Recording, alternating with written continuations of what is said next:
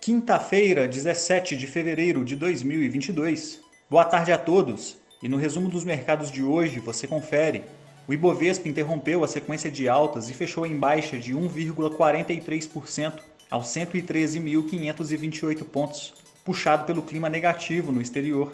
Na ponta positiva, as ações da Vivo fecharam em alta de 0,93% após a companhia aprovar pagamento de juros sobre capital próprio de 180 milhões de reais, correspondentes a pouco mais de 9 centavos por ação após os impostos. As ações da EDP Brasil subiram 3,63% com a divulgação de seu balanço corporativo relativo ao quarto trimestre de 2021, registrando uma elevação no lucro anual de mais de 15%, anunciando ainda que levará à Assembleia para a aprovação de pagamento de dividendos recordes na casa de 800 milhões de reais. Na ponta negativa, os papéis preferenciais da Gerdau fecharam em queda de 5,32%, com forte recuo registrado no preço do minério de ferro nos portos chineses, pesando sobre os setores de siderurgia e mineração no mercado doméstico.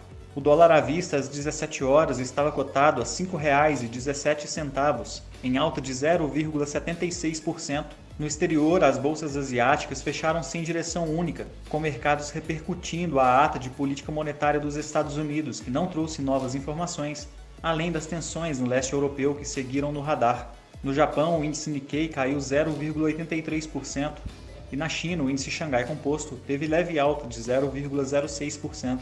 Os mercados na Europa fecharam em baixa, refletindo balanços corporativos ligados à aviação, como o da Airbus, que registrou queda na receita anual em 2021, e mesmo com a evolução dos resultados da Air France, os papéis da companhia caíram forte com os receios de um conflito entre Rússia e Ucrânia que afetaria bastante o setor. O índice Eurostock 600 caiu 0,69%, as bolsas americanas fecharam em queda em meio a relatos de que, apesar do discurso de retiradas de tropas russas da fronteira com a Ucrânia, não foram verificadas as referidas movimentações. Há ainda rumores de que autoridades russas teriam expulsado o vice-embaixador americano de Moscou.